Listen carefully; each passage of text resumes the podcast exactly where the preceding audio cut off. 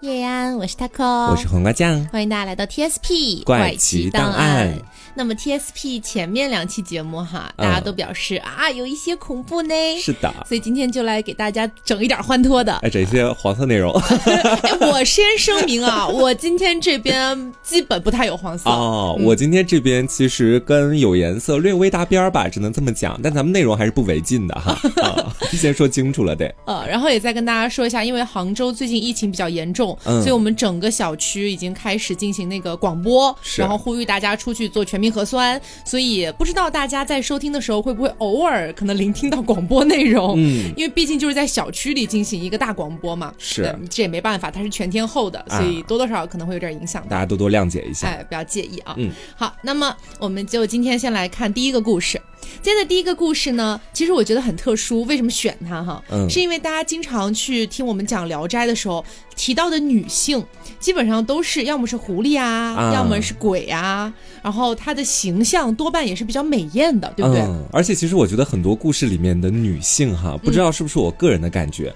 总是觉得她们会被情色这件事情而冲昏头脑，对，尤其是在我今天的故事里面，真的就感觉她们没有床榻之事就是不行的。但是我今天的故事，这两个女性，就是我讲的两个故事是有两个女主的，嗯，这两个女主。我觉得算是蒲松龄在《聊斋志异》这本书里面树立的两个非常独立的女性形象哦。嗯，虽然说在当时的一个封建社会影响下，她肯定还是跟现代女性的一个独立有差距的。嗯，但这样一个故事放在当初的那个年代，我觉得已经非常厉害了，已经算是一个很大的进步了。是是是，嗯，好，先说第一个故事啊，这个故事叫做《乔女》，小乔的乔啊，嗯，说是在平原县有一个姓乔的读书人。这个读书人啊，他生了一个女儿，但是吧，这个女儿呢就不像我们前面提到的那么美艳了。嗯，她又黑又丑啊啊，鼻子还是豁的。你知道什么叫豁的吗？什么意思？就是她的半边鼻孔是塌陷的。哦，哎，这很少出现哎，这是一个女主吗？对，是女主。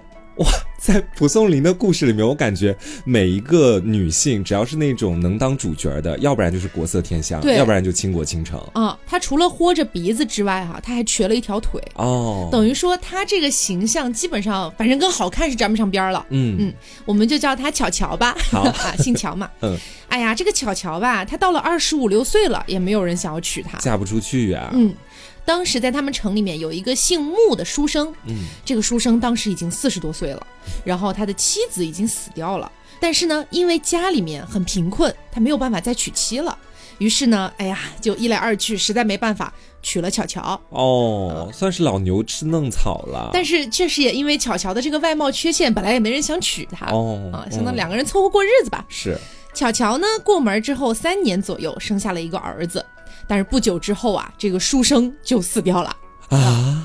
于是呢，巧巧的家里就更加的贫困了，生活那是非常的困难啊。嗯，巧巧呢就经常向自己的母亲去求助，但是母亲吧，本来从小就觉得说生了个很丑的女儿，嗯，也不太待见她，就挺不耐烦的。然后呢，巧巧每次去求她，她就大吵一架。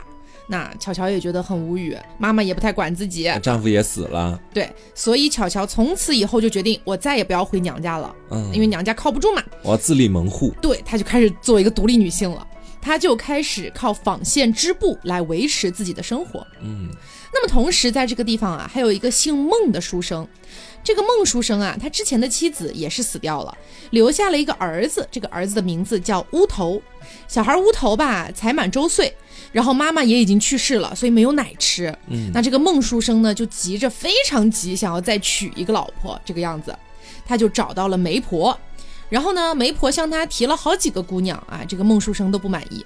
突然之间，有一天，孟书生走在路上啊。就看到了巧巧开的那个小店，嗯，哎，就是纺布啊、织布啊什么的。他觉得这个女的好独立、好坚强，还挺可爱的。哎，然后他就有一点点动心了，所以想要娶巧巧，就暗中找人向巧巧示意说：“哎，要不你考虑一下嫁给我？”嗯，但是巧巧拒绝了。他当时说：“我现在已经自己都穷到这样的一个地步了。”呃，如果说嫁给官人，我可以得到温饱的话，我肯定是愿意的。嗯，但是我又残疾又很丑，我觉得我比不上别人，所以我现在我自己身上唯一有的一个自信就是我的品德了。嗯，但是因为他毕竟是封建年代嘛。巧巧就觉得，如果他再次的一个改嫁，相当于寡妇改嫁嘛，嗯，他就觉得好像自己的品德会在别人眼里也有亏损这种感觉，会被别人说三道四的。嗯，然后巧巧还说：“哎呀，官人，你到底看中我什么呀？我哪哪都不行，对吧？”嗯。但是他越是这么说，这个孟书生就越尊重他。他的这种思慕之情就越来越深了。到底怎么回事啊？因为孟书生这个人，我们可以理解为他的那种思想程度可能更高一点。嗯，哎，就他就会觉得说，呃，别的女的可能都是长得好看啊，或者大家闺秀啊，但是巧巧她是一个独立自主的形象。哦，他就喜欢这一款的。对，而且即便是我这样去请求她嫁给我，给她一个更好的生活，但是巧巧却会因为她自己的一些行为操守而拒绝。嗯，所以他觉得，哎呀，这个巧巧的品德非常的高尚。其实往白了。说也有一点男人就爱那种追求不到的女人的那种感觉，也是有那么一点的。嗯，于是呢，这个孟书生啊，就让媒婆去给巧巧送礼物，然后同时呢，也送了钱去巧巧的娘家。嗯，巧巧的妈妈是非常高兴的，于是呢，就找到了巧巧，说：“要不你就嫁了吧？你看这个孟书生人多好呀，这是你的福气呀。”但是巧巧坚决不嫁。这个母亲呢就觉得，哎呀，那要不我把我的小女儿嫁给你吧？哎，我小女儿长得很好看呢。总而言之，就是要把自己的女儿嫁给孟书生。对，那当时孟书生的家人其实对于娶巧巧这件事情也是颇有一些微词的，嗯，因为觉得说又不好看，又是寡妇嘛，就其实不太满意。呃，但是呢，一听说，哎，这个乔家要嫁小女儿。他们就觉得挺好的啊，孟家所有人都很开心，但是孟书生坚决不同意，他就要娶巧巧，就喜欢巧巧。嗯，结果吧，这事儿就在僵持着的这么个时间段里面，孟书生突发疾病去世了。啊啊！我发现在这个故事里面，死亡总是来的突如其来。对，然后巧巧听闻了这个消息，她也觉得，哎呀，怎会如此？她就到孟家，哎，去吊丧去了。嗯。孟书生吧，他其实没有什么太多的亲戚啊之类的，就只有他们一家人而已。嗯，他死了之后，整个村里面的无赖啊，这些人都开始去趁机的欺负孟家，敲诈他们家。啊，把他们家的这些家具啊，或者是收藏的一些东西啊，全部都抢走，然后还在商量如何去瓜分所有孟家的田产，然后孟家的这些仆人也全部都趁乱偷东西跑了，唯独就剩下这个孟书生的一个老妈子。抱着孟书生的那个小孩乌头，嗯啊，在床上哭，然后呢，巧巧过去问明白了所有的发生的一些事情，非常的生气。然后巧巧就听说孟书生以前有个好朋友是一个姓林的书生，就叫他小林哈。于是呢，就去找了这个小林，说：“我以前因为很丑陋，我被所有人都瞧不起，只有孟书生他看中我，嗯，尊重我。虽然以前我拒绝了他，但实际上我的心早就已经许给他了。”哦，其实他是喜欢他的，对他只是觉得自己不配，你懂吗？哦，自卑心理。对，那到现在孟书生死了，他的孩子也很年幼，我觉得我应该做一点事情来报答孟书生的知遇之恩。哦，就是你知道这种像是一种救赎感吗？是，就是我巧巧以前长得这么丑，从来没有人看得上我，就是孟书生他好像是透过我的外表看到了我的灵魂，这种感觉。对，救赎了巧巧，其实是。对对对。所以说，巧巧就准备来报答孟书生。可是啊，收养孤儿还算容易，但是你还要防止外面的那些坏人来欺负孟家，对不对？嗯。所以他就跟小林说呀：“希望你可以作为朋友的这个角度，帮我写一张那个诉状，告到县里面去。哦啊，然后就说我来抚养这个孤儿，我只是请求你帮这么一个忙啊，就是不要让别人再来欺负孟家了。”然后小林就觉得，哎呀，他说的言辞恳切，于是就答应下来了。然后巧巧就告别他回了家，那这个小林啊，他就准备按照巧巧说的那个方式去办，结果村里的无赖听说了这件事情，然后就开始去威胁小林，说你但凡敢把这个诉状告上去，白刀子进红刀子出，我直接要去杀他了。对，要杀小林，因为是无赖嘛。小林也非常害怕，就关了门，不敢再出去了。哦，巧巧等了好几天呀，完全没有任何的音信，一打听才知道孟家所有的田产都被分光了。哎，还是被他们得逞了。嗯，巧巧就非常的气愤，她一个女人挺身而出，就去了这个官衙里面去告状去了。嗯，县令就问巧巧：“你是这个孟书生的什么人呀？你来告这个状？”巧巧说：“你管理一个县，凭借的只不过就是公理罢了，你不用管我是谁，你只用看道理。如果说的话是假的，那么即便是当事人的至亲，你也不应该相信；如果不是假的，就是一个路人说的，你也该听。嗯，然后这个县令有点不高兴，觉得你你你来教我做事儿，你谁呀？啊，于是就把巧巧赶了出去。巧巧非常的愤怒啊，但是他也没有别的地方可以去申诉了嘛。嗯，于是他就到了当地的一个大户人家那边去，想要去寻求一些帮助。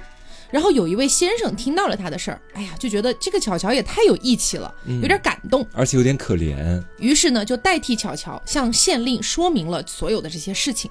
县令一查，发现巧巧说的果然是真的，于是呢，就去追查了那些无赖的罪行，把那些无赖夺去的那些部分全部都还给了孟家。哦，那后来呢，也有人提议让巧巧就留在孟家去抚养孤儿，但是巧巧还是不肯。他为什么不肯呢？因为他怕别人觉得自己是为了贪图孟家的财产，嗯，才留在那里的，怕别人在后面嚼舌根。对于是呢，他就锁了孟家的门，然后让孟书生的那个老妈子抱着乌头和自己一起回家，另外找了房子安排他们住。他们三个人在一块住。对，凡是那个小孩子乌头他日常需要用到的东西，这个巧巧就带着老妈子一起回孟家去拿钱出来买，但是巧巧自己分文不取。相当于他带着孩子还是在过苦日子，和以前一样。对，有情有义了。嗯，过了几年之后，乌头渐渐长大了，然后巧巧就给他请老师教他读书，然后巧巧自己的那个儿子就教乌头去怎么干农活啊之类的。嗯，然后呢，老妈子就说：“哎呀，既然乌头都已经在读书了，你的儿子就一起来读就好了呀。”但是巧巧说：“乌头的费用啊，是你们孟家的，是相当于孟家他们自己的。嗯，那。”我消耗别人的钱财来教育我自己的儿子，我心里是过不去的，因为毕竟我当年也没有过门哦。啊，然后又过了几年，巧巧替乌头积累了非常非常多的粮食，还给他聘娶了一个大家闺秀，然后还重新修葺了孟宅，把整个产业都给到了乌头，让乌头自己回去过。但是乌头一直哭啊，他其实从小就跟巧巧长在一起嘛，他就对巧巧是很有情感的。在他心里面，其实巧巧已经算是他的妈妈了。对，然后是乌头一直哭，一直哭，就一直在求巧巧，你不要离开我，你在我心里就是妈妈的位置了，你不用考虑那么多了。然后巧巧最终才勉强答应了，但是他依然像往常一样去纺线织布。时间久了之后啊，乌头夫妇就看不下去了，就觉得说 我们家已经很有钱了，你不用再干这些事儿了，你不用再过苦日子了。对，就一把夺走了巧巧的工具。然后巧巧说：“可是我和我自己的那个儿子在你们家这样白吃白住，我心里怎么能安稳呢？”嗯。于是呢，就开始整天替乌头去经营他们家的一些这个产业，然后让自己的儿子去田里监工。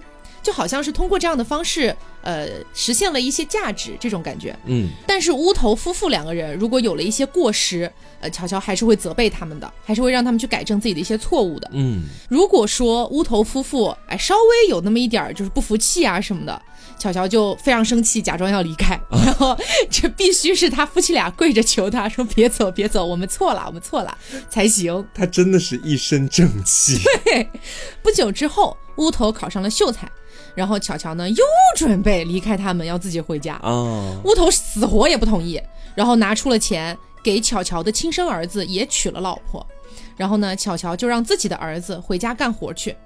乌头是留也留不住啊，于是就暗中吩咐了人，在巧巧的亲生儿子住的那个附近，专门给那个儿子买了一块地。哦，就相当于是报答这个样子。是。后来呢，巧巧得了病了，因为年纪大了嘛。又想要回家去住，这个乌头是真的不同意呀，觉得他有点轴了。嗯，后来病情有点加重了，巧巧就嘱咐乌头说呀：“我死了之后，一定要把我葬回木家，就是她一开始嫁的那个老公家。”嗯，乌头也同意了。巧巧死了之后呢，乌头呢还暗地里给了一些钱给到巧巧的那个亲生儿子，嗯，然后想要把巧巧和孟书生一起合葬。哦，但是巧巧的愿望是葬回她本来的那个婆家嘛。是，巧巧的儿子当时答应了。到了出殡的那一天，很奇怪，就是巧巧的那个棺材呀，重的三十个人都抬不起来。然后巧巧的亲生儿子突然就倒在地上，七窍流血。然后自己嘴里面说出了一句话，说不孝儿子，你怎么能卖你母亲呢？啊啊！然后乌头这才害怕了，就连忙赶快跪在地上，哎呀，说，呃，这个你别生气啦，你呃这个样子，我我我们改改。然后呢，他的这个儿子才好起来。于是棺材又停在那儿，停了几天，直到把巧巧的原本那个婆家，就是穆家那边的那个坟墓重新修整了之后，才把巧巧合葬了。哦。所以说，其实这个故事真的是《聊斋志异》里面稍微来说比较少见一点的，很特殊。这个故事，对，虽然它不是像现代的那种，比方说独立女性的思想那么先进，对，但是在当时的那个时代看来，这个其实已经跟当时女性的怎么说整体样貌有很大的不同了。没错，而且其实跟《聊斋》里面其他大部分的女主都不太一样，嗯，她完全就是靠自己一己之力啊，有一种这个女性光辉在身上。是，而且我觉得，就算我穿到那个年代，我是乔乔的话，我都不一定做得出来他后面的一些事情。嗯，比方是说，当我把乌头领养回来之后，我能做到不沾乌头家一分钱。嗯，然后同时还把它养大。我觉得说我救了你的命啊，我就应该去对呀，跟你一起分享你的一些财富。我真的做不到自己。其实这个是人之常情。对，因为大家都不是圣人。是，所以这也就是我觉得说巧乔这个人物，他特别一身正气的一个原因，嗯，他能做的很多事情，其实放到现代也不一定是每个人都能做得到的。对，那我接下来再给大家讲一个在《聊斋志异》里面相对来说比较特殊的故事。嗯，这个故事呢叫做《狐梦》，狐是狐狸的狐，梦是梦境的梦。这个其实是蒲松龄记录自己朋友所说的一个故事，在这个故事里面，蒲松龄也成为了其中的一号小人物哦。这个小人物的名字就叫蒲松龄啊，自己把自己写进去了。哎，虽然也就出现了那么一句话啊，但是我觉得说其实是相对来说比较大的一个突破了。嗯，因为我们平常所听到的很多跟《聊斋》有关的故事，它都有一种架空感，就知道这肯定不是真实的，或者是流传的某种故事那种感觉。哎，但这个故事。却在架空感当中多出了一些真实。这个故事的篇幅也不是很长，但实在特别的有趣，可以跟大家一起分享一下。好，说蒲松龄有一个朋友，名字叫做毕宜安啊，我们叫他哎，就叫他毕宜安吧。我觉得，好，他的性格非常的豪爽，喜欢无拘无束啊，长得呢也非常的丰满啊。怎么说呢？用白话来讲，就是身体很肥胖。是个男的还是女的？男的啊，满脸的大胡子。在现在的 gay 圈里面，大家就可以想象是那个熊，他就长这个样子。嗯。毕义安在文人当中是一个非常知名的人士，但是他出名不是因为文章啊或者诗写得好，他出名是在于他特别痴迷于那些有狐仙出没的小说、诗歌等一切的这种文艺作品。嗯，就往白了说，他就是非常羡慕那些能够和狐仙共度良宵的书生。我甚至有理由怀疑，他成为文人是不是也想和狐仙亲近一下？包括到后面他能够和蒲松龄成为朋友，是不是也是因为蒲松龄写了很多跟狐？仙有关的小说，嗯，说这个毕义安有一个叔叔，他是一个州的大官啊。这个叔叔有一个特别大的别墅，据说呢，这个别墅里面有许多的狐仙，到底有没有，咱们也不知道。总而言之，在当时，许多狐仙的传闻都出自于这个别墅里面。你想想，有这种好机会，哎，立马手刀跑去。是，咱们毕义安怎么能错过呢？于是他就找了个由头，来到了叔叔的别墅里面。住在楼上去休息，他还随身携带了一本书，这本书的名字叫做《青凤传》，这个其实也是蒲松龄的作品啊，在里面讲的是一个狐仙，名字叫做青凤，她的爱情故事。所以说，在毕宜安的认知里面。在狐仙经常出没的地方读狐仙的故事，或许真的可以吸引狐仙，是吗？他是这样的一个脑回路。于是他一边读书，一边收敛自己的其他杂念，专心的啊，就想念狐仙。等待狐仙 是。白天想了很久都没有想到，没想到呢，到了晚上的时候，他正在睡觉，睡梦当中突然觉得有人在摇他，醒过来一看，原来是一个老妇人。看起来年岁已经过了四十，但是长得确实也是非常漂亮。嗯，你可以说她是风韵犹存的那一挂。嗯，碧烟当时非常的惊讶，就问他说：“你是谁呀？”老夫人就笑着说：“哎呀，我是狐仙，来 了来了。是看你专注的在想我们，我心里特别感激啊。”嗯。碧安看到自己见到了真正的狐仙，就非常的高兴，一时控制不住自己，说了很多逾矩的，而且很调笑的那种话。嗯，比方是说啊，你们狐仙真的就很爱跟书生上床吗？啊，你们活儿是不是也很好呀？不然为什么那么多书生对你们日思夜想的呀？让我也体验一下吧。但是面前是一个四十多岁的老妇人。这老妇人当时也没生气啊，就笑着说：“我的年纪大了，你不嫌弃我，我自己都觉得自己不能了呀。但是我有一个小女儿，四十多岁怎么了？我就想着，又不是六七十了。”他说：“但是我有一个小女儿，已经成年了，可以服侍你。明天晚上我就把女儿给你送过来。”说完这句话，老妇人就唰的一下飞走了。碧安就特别高兴。到了第二天晚上的时候，他甚至烧起了高香，坐在屋子里面沐浴焚香，对，等着美人过来临幸他。是老夫人呢，果然就带着自己的女儿过来了。她女儿长得也是国色天香，非常的漂亮。嗯，老夫人呢，当即就对女儿说了：“说碧郎，说的就是我们的这个毕怡安。他说，碧郎和你有前世之缘，今晚你必须留在这里，明天早晨早早的给我回去，不要贪睡懒觉。”其实言外之意就是，我们这种干服务行业的要有一点职业素养，不要睡懒觉。明天早上一大早就得回去。毕安就和老妇人的女儿手拉着手走进了房间里面。哎呀，两个人那是翻云覆雨，搞了一个晚上啊。第二天天还没亮，这个姑娘就走了，真的是非常有职业操守。嗯啊，这毕安本以为他跟这个姑娘只是一晚上的欢愉，从此以后呢，可能就再也没什么联系了。没想到第二天天黑之后，这个姑娘又来了。这姑娘就说啊，我是家中的三妹，我的姐姐们呢，听闻我昨天晚上开张了，要为我祝贺新郎开庆功宴，嗯，明天就委屈你和我一起回去喝庆功酒吧。碧安当时就大喜啊，你还有姐妹，有这种好事儿一定要去啊。于是第二天的时候，碧安早早的就在屋子里面等候着了，等了很长的时间都没有人过来，他当时就觉得很困，就在桌子上睡了。但他刚刚趴下，老妇人的女儿就来了。拉着他的手就往外走，很快就到达了目的地。刚到门口，屋子里面的主人就出来了。这个屋子里面的主人看起来大概二十多岁，穿的一身非常素雅的服装啊，也很漂亮。他就礼貌的打了个招呼。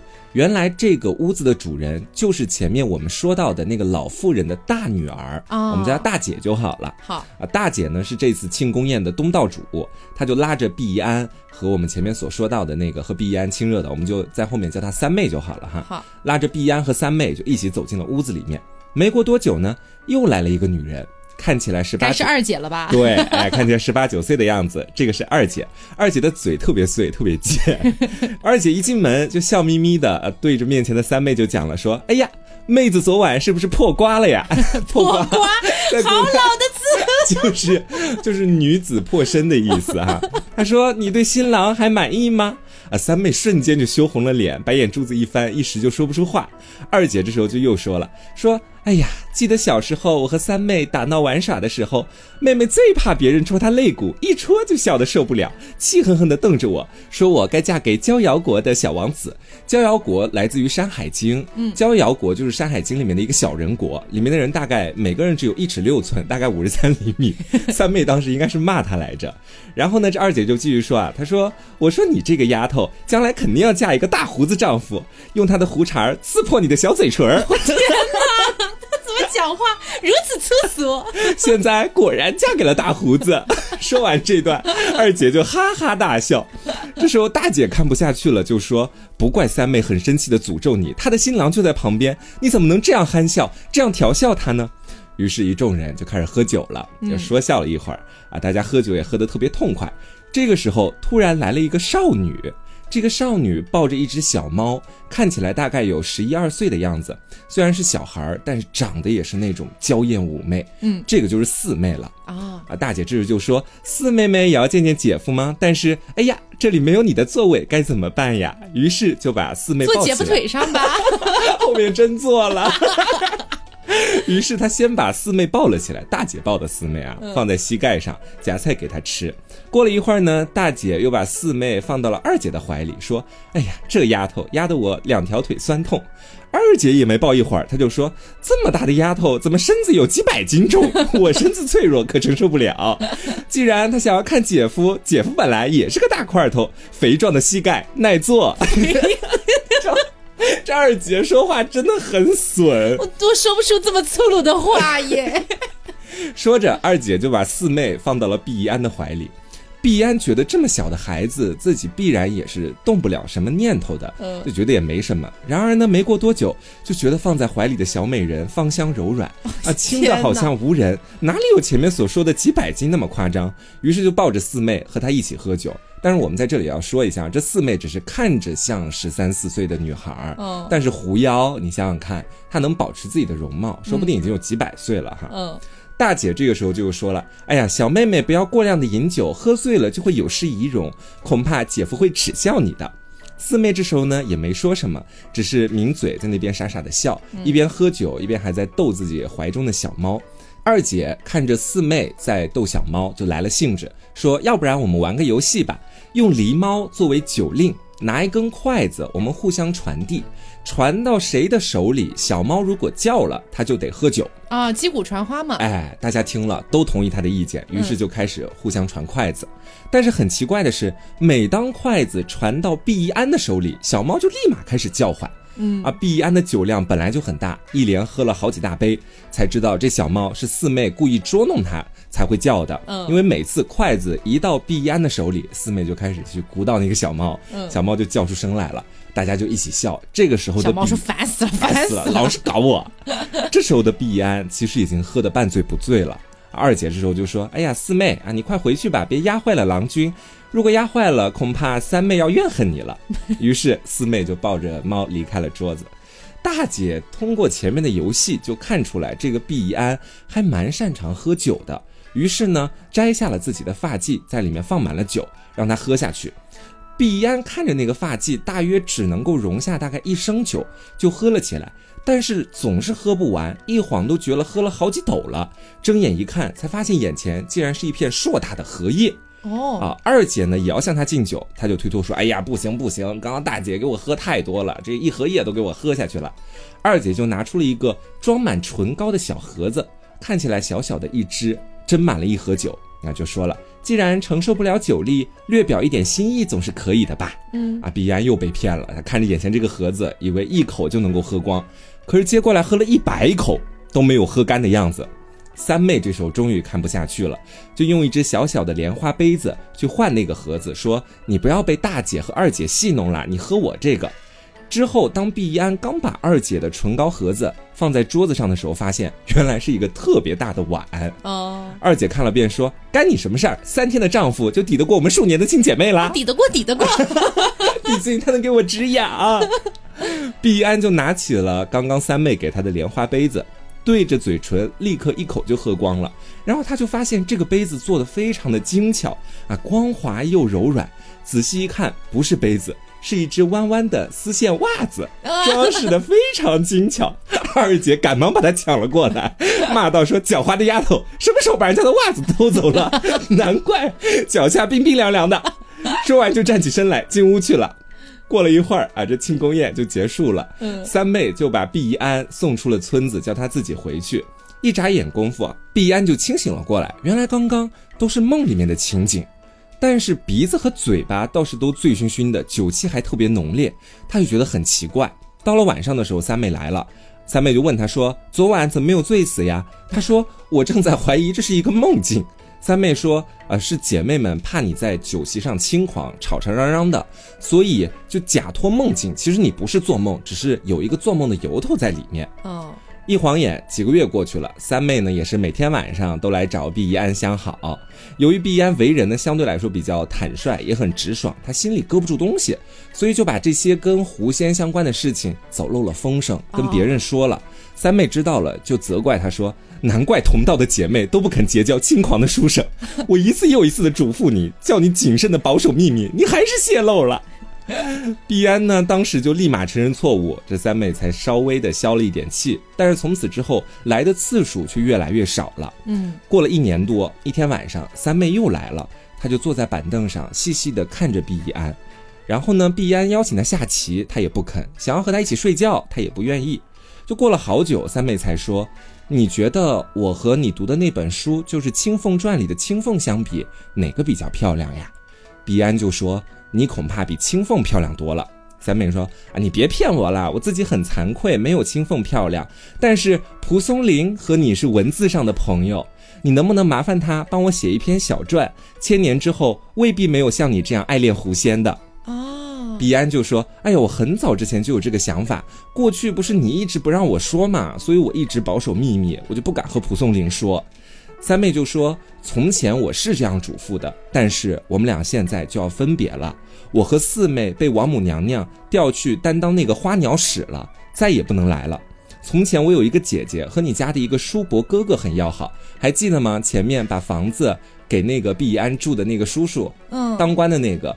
他的老婆也是狐仙啊啊，他跟他那个叔叔伯伯很相好嘛，对，嗯。然后这个三妹又说，就说他叔叔的那个狐仙老婆临别的时候给叔叔生了两个女孩子，现在还没有出嫁。三妹又讲说，我和你幸好没有这些孩子的累赘啊，我现在想去当花鸟使就能当花鸟使。嗯，碧安就叹了一口气，请他临走之前给自己留几句话吧。没想到三妹给他讲了一通大道理啊，说兴盛的时候嫉妒要平和，有了过失的时候要沉默寡言。哎，你俩都要诀别了，你跟他说什么大道理啊？教他做人呢？是，可能他做人不太行吧。说完，三妹就站了起来，拉着碧安的手就说：“你送我一程吧。”碧安送了他大概一里来地，就两个人就就此分手了。三妹就说。你我只要把对方记在心上，以后未必会没有这个见面的日期和机会哦。两情若在久长时，又岂在朝朝暮暮？是念念不忘，必有回响嘛。说完就走了。一转眼到了康熙二十一年的腊月十九日，毕宜安和蒲松龄因为机缘巧合在一起小住。于是呢，他就详细的向蒲松龄讲述了这个非常奇妙的故事。嗯，蒲松龄就说啊，有这样的狐仙，那就当给《聊斋》的笔墨增光了。于是就写了这样的一个小传。哇，这听起来真的还蛮有真实感的，是吧？我觉得跟以前的那些很架空的故事不一样啊。对，又把作者加进去了，是感觉像真实发生的一样。嗯，感觉就很像是真的。蒲松龄因为他的朋友给他讲述这个故事，所以他记录下来的。是。那具体到底是不是这样，我们也不知道。只有蒲松龄自己可以知道了。哦，这还挺有，挺精妙的吧？对对对对对，嗯，这种感觉蛮有趣的。是，而且那个二姐是真的非常有意思，她讲话真的很粗俗。拿他的硬胡茬扎你的小嘴儿。好的，那么接下来要跟大家讲述的另外一个故事，就是跟狐狸没关系了啊，开始跟女鬼有关系了。就我们讲过的《聊斋》里面必定会出现的两大的一个阵营啊。嗯，接下来讲的这个故事的名字叫做张阿端。话说啊。在魏辉府那个地方哈，有一个书生姓戚，就是戚薇那个戚，嗯，呃，我们就叫他戚公子好了。好，那戚公子啊，年纪轻轻，文质彬彬，呃，虽然呢这个脾气上面有点任性，但是很多事情还是敢做敢当的这样的一个人。当时哈有个大户人家，他们有一个那个宅子，然后这个宅子吧是那种非常非常大的。但是呢，白天闹鬼，然后接连死人，所以呢，这个大户人家就想把这个宅子给低价出售了。七公子呢就觉得，哎呀，价格很便宜，而且买来居住，我感觉很适合呀。嗯，于是七公子还是把这个大宅给买了下来。嗯，只不过呢，东边有一个这个小庭院。这个小庭院呢，它附近有很多的杂草，然后还有很乱七八糟的一些树林，所以说他们决定东边这一块先不住，哎，就先住西边啊，或者别的一些地方，那边干净一点。对，结果到了晚上啊，家里面的人总是大喊大叫，然后说有鬼有鬼。嗯，经过两个多月，又死了一个丫鬟。不久之后呢，七公子的这个老婆，她在傍晚的时候前往那个东边那个庭院，回来之后就得了病，没几天就死了。啊，这么邪乎？对呀，那七公子家里人就更加害怕了嘛，就劝七公子搬家，但七公子打死也不听。于是呢，七公子家就跑了很多人，但是呢，他自己一个人住在这儿吧，也没有一些人的陪伴，哎呀，多少是觉得有些凄凉啊，也没人服侍他，自个儿也没办法生活啊，有点为自己伤感。是啊。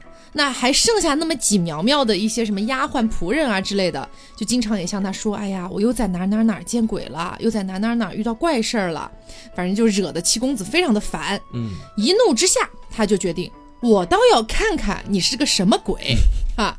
于是呢，他就抱着自己的被子，独自在那个庭院中躺下了，附近点着一点蜡烛啊，来观察看看会有什么事儿发生。过了许久啊，都没有任何奇怪的事情。七公子就这么睡着了。嗯，突然他半梦半醒之间，觉得有人把手伸进了他的被子里。哎，干什么呢？哎，反复的摸来摸去。啊！七公子醒来一看，是一个年纪很大的丫鬟。嗯啊，头发非常的蓬乱啊，而且还是这个有点肥胖的一个状态。嗯，七公子觉得他应该是鬼，抓住这个人的胳膊一推，然后就说：“哼，你这副尊容，还想和我睡觉？”真是难以领教，然后这个老丫鬟自惭形秽啊。老丫鬟，你已经给她这个名号了吗？嗯，那这个老丫鬟呢就自惭形秽啊，不过一会儿就小步走开了。不一会儿呢，有一个女郎从西北角走了出来，这应该长得很漂亮啊，美妙动人啊，不管不顾的就来到他旁边了，然后就很生气的骂说：“你是哪来的胆大妄为的书生，居然就这样大摇大摆的睡在这个地方？”七公子就起来，他不怒反笑说。我是这个大宅的主人啊，我还要找你要房租呢。然后他就站起来去捉那个女郎，然后女郎就赶快手刀逃跑。然后七公子呢，他就跑到了这个西北角，拦住了路，这个女郎无处可走了。他就没办法，被拦下来了嘛。嗯，然后七公子呢就靠近了一点这个女郎，在烛光下一看，哎呀，美若天仙啊，动了色心了。哎，动了色心之后，也没有刚才的那种轻狂了啊，不对，应该是比刚才更轻狂了。他就慢慢的把这个女郎哎搂在了怀里。嗯，这个女郎就笑盈盈的说：“狂妄的家伙。”你不怕鬼吗？还不是被我征服啊！不怕祸害死你啊！然后这个七公子也不管，那可能是馋了太久了，因为养了养了，老婆走了嘛，他就开始强行的去拆这个女郎的身上的衣服啊！这可如何是好？这可如何使得？哎呦哎呦！然后这个女郎也不太抵抗，完事儿了之后，已经完事儿了，进行了一个野合的概念啊！好，完事儿了之后，女郎自我介绍说。我姓张，小名叫阿端啊，就这篇的这个呃，算是女主吧，张阿端。她说我生前啊，哎，也算是嫁错人了，嫁了一个浪荡子，他自以为是，残暴不仁，然后对我呢也是百般的折辱羞辱，嗯，使我这个早年就死掉了啊，含恨而终，所以成为了女鬼。对我已经埋在这儿二十多年了，嗯，我告诉你啊，你买的这个宅子地底下全是坟墓。然后七公子就说。这些我不管。那刚才那个老丫鬟是谁呀？张阿端说啊，他也是一个死鬼，以前呢是伺候我的。呃，其实吧，这个宅子如果说上面有人住，那底下的鬼就不太安生。嗯，所以刚才呢是我派那个老丫鬟过来，想把你赶走的。然后七公子就说。那他为什么要对我摸来摸去的呢？这可多尴尬呀！啊，张阿端就笑着说：“哎呀，这个丫鬟呢，死的时候三十多岁了，也没有跟男人睡过。其实说是老丫鬟，也没有多老吧？为什么《聊斋》里面老爱把三十多岁、四十多岁的女人写 写成什么老丫鬟、老妇人之类的？哎，就正当妙龄，好吧？是不是可能跟古人的他们的年龄本来就不长有关系？可能是啊。”虽然说他这个情况也挺可怜的吧，不过呢，他也确实太没有自知之明了啊。这个我回去说说他。总之，我告诉你啊，谁胆小。鬼就更加的这个胆大啊，但如果人胆大，鬼可能就要跑。确实是这个样子的。你看那些发生过爱情线的，不管是书生还是什么其他职业的，我们以前讲到的故事里面，感觉他们胆子都挺大的。嗯，就鬼第一次骚扰他们的时候，他们往往是嘿嘿嘿，一身正气。对对对。然后呢，逐渐天快亮了，于是张阿端就说：“如果你相信我的话，夜里面我还会再来的。”嗯嗯。来干嘛呢？哎，那还能干嘛呢？到了晚上，张阿端果然又来了，两个人这个缠绵悱恻啊，哎，更加的欢乐了。是七公子，哎，在结束了之后，就跟张阿端聊起来了，说我老婆呀，之前不幸去世了。为什么要跟自己的炮友讲老婆呀？天哪！因为他想要求张阿端帮他一个忙哦，他非常的思念自己的老婆，嗯，然后他就跟张阿端说，不知道你能不能替我把他招来呀？就招鬼嘛。嗯，张阿端听了之后呢，也挺伤心的，说：“哎呀，我死了二十多年了，有谁想过我一次呢？你真是专情，我会尽力的帮忙的。不过我听说你老婆已经有了投生的地方了，所以我不知道她是不是还在阴间哦。”嗯。过了一晚上，张阿端来了，告诉七公子说：“哦，我打听到了，你的老婆呀，她即将投生到富贵人家里面去了。但是呢，由于他生前哈，他曾经发生一件事儿，那件事儿呢，就是他丢了一个耳环，然后他就打他的一个丫鬟，结果导致这个丫鬟上吊自杀了。这个案子在阴间还没了结呢。哦，这个债还没还完。对，所以呢，就暂时滞留在阴间啊。他现在还在那个药王廊下，并且有人看守着他。”我呢，已经打发了我的丫鬟去行贿，就是 老丫鬟吗？就行贿，你知道吧？给点钱，说也许他快要来了。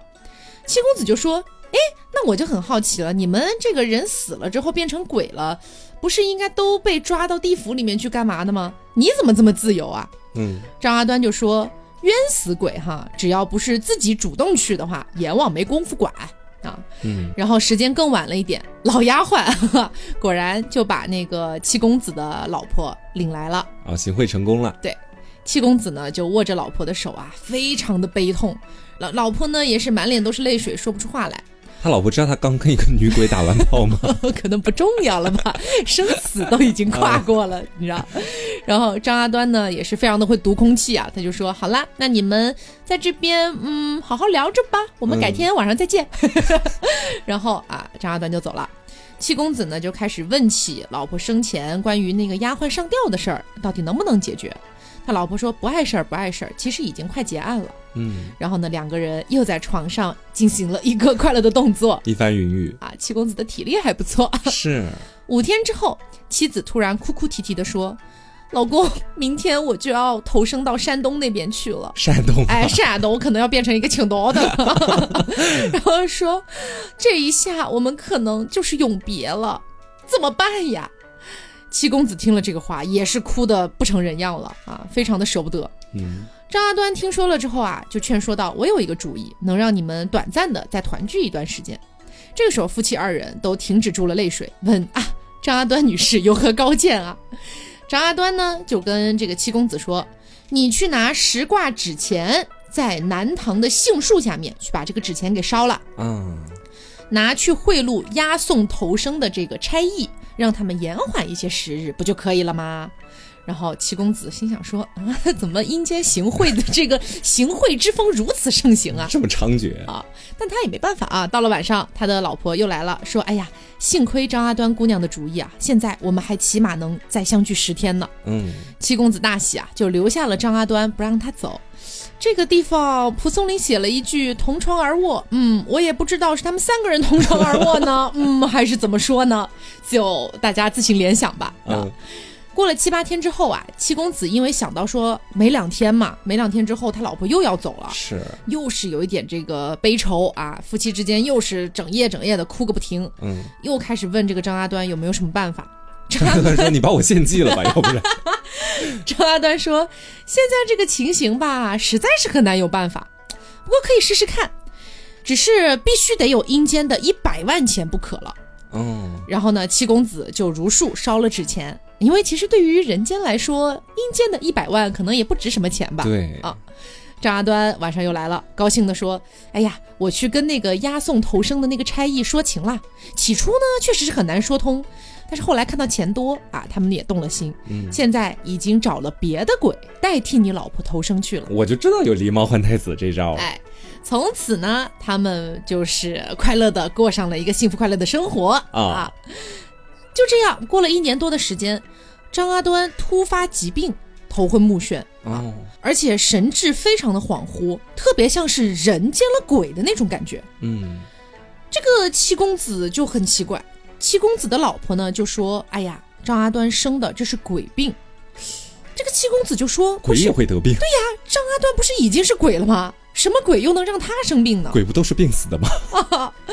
然后他老婆就说：“哎呀，你有所不知啊，人死了之后会变成鬼，大家都知道。嗯，其实鬼也会死。那鬼？鬼死了之后会变成一个东西，叫做剑。我以为是舍利，是。这个“见”字非常非常难写啊，就是呃，我也不知道怎么描述这个字了。总之是一个非常复杂的字。嗯，就说是人怕鬼，鬼怕剑，是一个道理。于是呢，七公子就想说，那要不给张阿端请一个巫医过来吧？但老婆说，鬼的病你找人来治是没有用的，得找阎王吗？啊，然后就说这个邻居王太太他们如今呢在阴间 当巫医。邻居，邻居是当巫医的吗？对。就是他邻居也死了，然后在阴间当巫医，可以啊，说可以去把王太太找来。王太太说啊，怎么叫上我了？只不过呢，王太太的那个地方离我们这儿有十里多地呢。嗯，那我毕竟是鬼嘛，我脚下是比较这个软弱无力的，嗯，不能不能走太远的路，我只能飘过去，但飘的太慢了。对，说麻烦你给我烧一匹纸马，就纸做的马。然后呢，七公子就把这个纸马给烧了。嗯，刚烧完，就看到丫鬟，可能也是那个老丫鬟，啊，牵着一匹红毛黑发的快马，就把这个缰绳交给了他老婆。他老婆转眼之间就不见了。哦，没过多久，他老婆就和一个老太太一起骑着那匹马回来了。老太太进屋呀，按住张阿端的食指，开始进行诊断。接着，老太太就坐了起来，然后头就摇来晃去的。过了一会儿，就扑倒在地了。扑倒在地之后，又跳起来，就特别像跳大神的那种过程。对，跳起来就说：“嗯，我是黑山大王。这姑娘病情非常严重，幸亏遇到小神，福分不浅啦。这是业报之鬼造的祸殃，没关系，没关系。只是病愈了之后，你们必须要给我丰厚的供养。嗯，我要一百锭银子，一百贯钱，还有一桌丰盛的酒席，一样都不能少。”哦，啊，这个七公子和他老婆就赶紧答应下来。老太太又倒在地上啊，一会儿苏醒了过来，哎，说哎没事了。之后呢，老太太要走了。老太太挺会赚钱，我觉得。对他们就把这个纸马送给了老太太，老太太也高兴的走了。然后呢，他们就回来看这个张阿端啊，张阿端也是逐渐清醒了过来，夫妻二人是非常的高兴啊。但是张阿端忽然说：“我恐怕不能再到人间了。”我一闭眼就看到冤鬼，这是命啊！哦，于是呢流下了眼泪。过了一夜，他的病情越来越重了，生命垂危啊！他整个人都弯曲着身子，一直在发抖，好像看到了什么很可怕的东西，应该就是看到了剑。嗯，他就拉着这个七公子和自己躺在一起，整个人埋在七公子的怀里，就好像怕被什么东西抓住那种感觉。嗯，然后七公子一旦要稍微离开一点点距离，张阿端就不停的这个大喊大叫。就这样过了六七天，夫妻二人都完全束手无策。恰好这一天，七公子外出，半天后回到家里面，就听到他老婆在哭。然后七公子就哎呀，心中一惊，赶快就问发生什么事儿了。原来张阿端已经死在床上了啊，没救过来啊，没救过来，衣服还在，掀开一看，里面全是白骨哦。然后七公子就非常的悲痛啊。就按照人类的葬礼啊，相当于是人类死了之后的那种葬礼的仪式，把他埋在了自己家祖坟的旁边。有一天夜里啊，七公子的老婆在梦里面开始呜呜咽咽的哭了起来。七公子就摇醒了妻子，说：“你哭啥呀？”妻子就回答说：“哎呀，我刚才梦见了这个张阿端姑娘过来，说她的丈夫变成了剑，而且对于张阿端在阴间不守贞洁这件事情怀恨在心，所以才要了他的命。”哦，对，说希望能请我们给他做一个法事，然后呢，七公子于是就很早起床准备照办，但是呢，他的老婆阻止了，说超度鬼这件事儿啊，不是你能使得上劲儿的，我来。于是呢，就起身出去了。过了一阵儿，妻子回来了，说。我已经让人去请了僧侣，我也不知道他身为鬼啊，为什么要请僧侣？他是怎么请到这个僧侣的啊？反正呢，他老婆就说，我们应该先烧点纸钱作为费用。嗯，为什么又是烧纸钱？哪哪都要花钱，怎么还能有死了的僧侣？是这样子吗？总之呢，啊，这个太阳刚落山，僧侣就全部到了，然后使用的那些法器弄出来的这些声音啊，他老婆一直在说，声音好大，好震耳。但是七公子完全听不见哦。做完法事之后，他老婆又梦见了张阿端前来表示感谢，说：“哎呀，我的那个仇已经消除了，我很快呢就要投生成为城隍的女儿了，请帮我转告给七公子吧。”哦，也算是迎来了自己的一个比较好的结局。对，那七公子的老婆呢，在家住了三年时间了。七公子的家人刚开始听说的时候还有点害怕，但是天长日久的，毕竟三年了啊，慢慢的也就习惯了。那七公子不在的时候呢，家人就隔着窗户去禀报一些事情。一天夜里啊，他老婆就哭哭啼啼的对七公子说：“哎呀，我跟你说出大事儿了。以前我们不是贿赂过那个 押押送投生的那个 差役吗？知道有被揭发的那一天。对呀。”现在他受贿的这个事情，哎呀，被人捅出来了。可是，现在追查的很紧。我们那些鬼跟他老婆真的不是一个诈骗集团吗？我现在有点想打反诈的电话了，真的很吓人。喂，国家反诈中心吗？啊，他老婆就跟他说：“我们恐怕以后都不能够长久团聚了。”嗯，几天之后，他的老婆果然生病了。他老婆说：“我因为太爱你了。”我本来死了就好了，我也不愿意投生，但是现在我们即将永别，果然还是命运使然呀。哦，七公子就说：“难道真的没有什么办法了吗？之前张阿端不是有很多办法，你怎么一个都给不出来呀？” 因为你的钱被我们骗完了，我们现在要走了啦。他老婆就说：“这个东西啊，没法挽回了。”七公子就说：“啊，那你会不会受罚呀？到了阴间之后？”他老婆说：“可能会有一点轻微的惩罚吧，不过偷生是大，偷死是小啊。嗯，说完就不再动了。仔细一看，他老婆的这个整个人就渐渐的消失不见了。哦，其实是个蛮悲情的故事。然后七公子从此以后呢，就经常自己一个人坐在那个荒废的庭院里面，希望能遇到他的老婆，或者遇到张阿端。但是始终都什么都没有再发生了，嗯，还蛮悲伤的。对，张阿端的故事就是这个样子。哎，就是其实听前半段的时候哈，我就感觉其实古代的那些怎么说，有点打引号渣男那种意思哈。嗯，他们想要的其实无非就是两个女人，一个女人是那种自己的白月光，就类比到他的妻子身上啊，一直住在我心里，我在他面前可以摆出一个专情的人设。嗯，然后另外一边爱的就是像我们今天说到张阿端那样的狐狸啊之类的，当炮友，你知道吧？对对对。最好这个女鬼或者女狐狸还能帮帮自己的忙，最后大家一起团聚啊，三口之家。我发现很多的这种故事都是这样的一个套路。是，不过为什么选张阿端这一篇啊？因为其实之前我们讲了很多什么两女共侍一夫的故事嘛。嗯。但是今天这一篇让我觉得比较独特的点是在于说，他讲到了人死了之后变成鬼，鬼死了之后还会变成剑这个概念。是，而且他还构建了一个。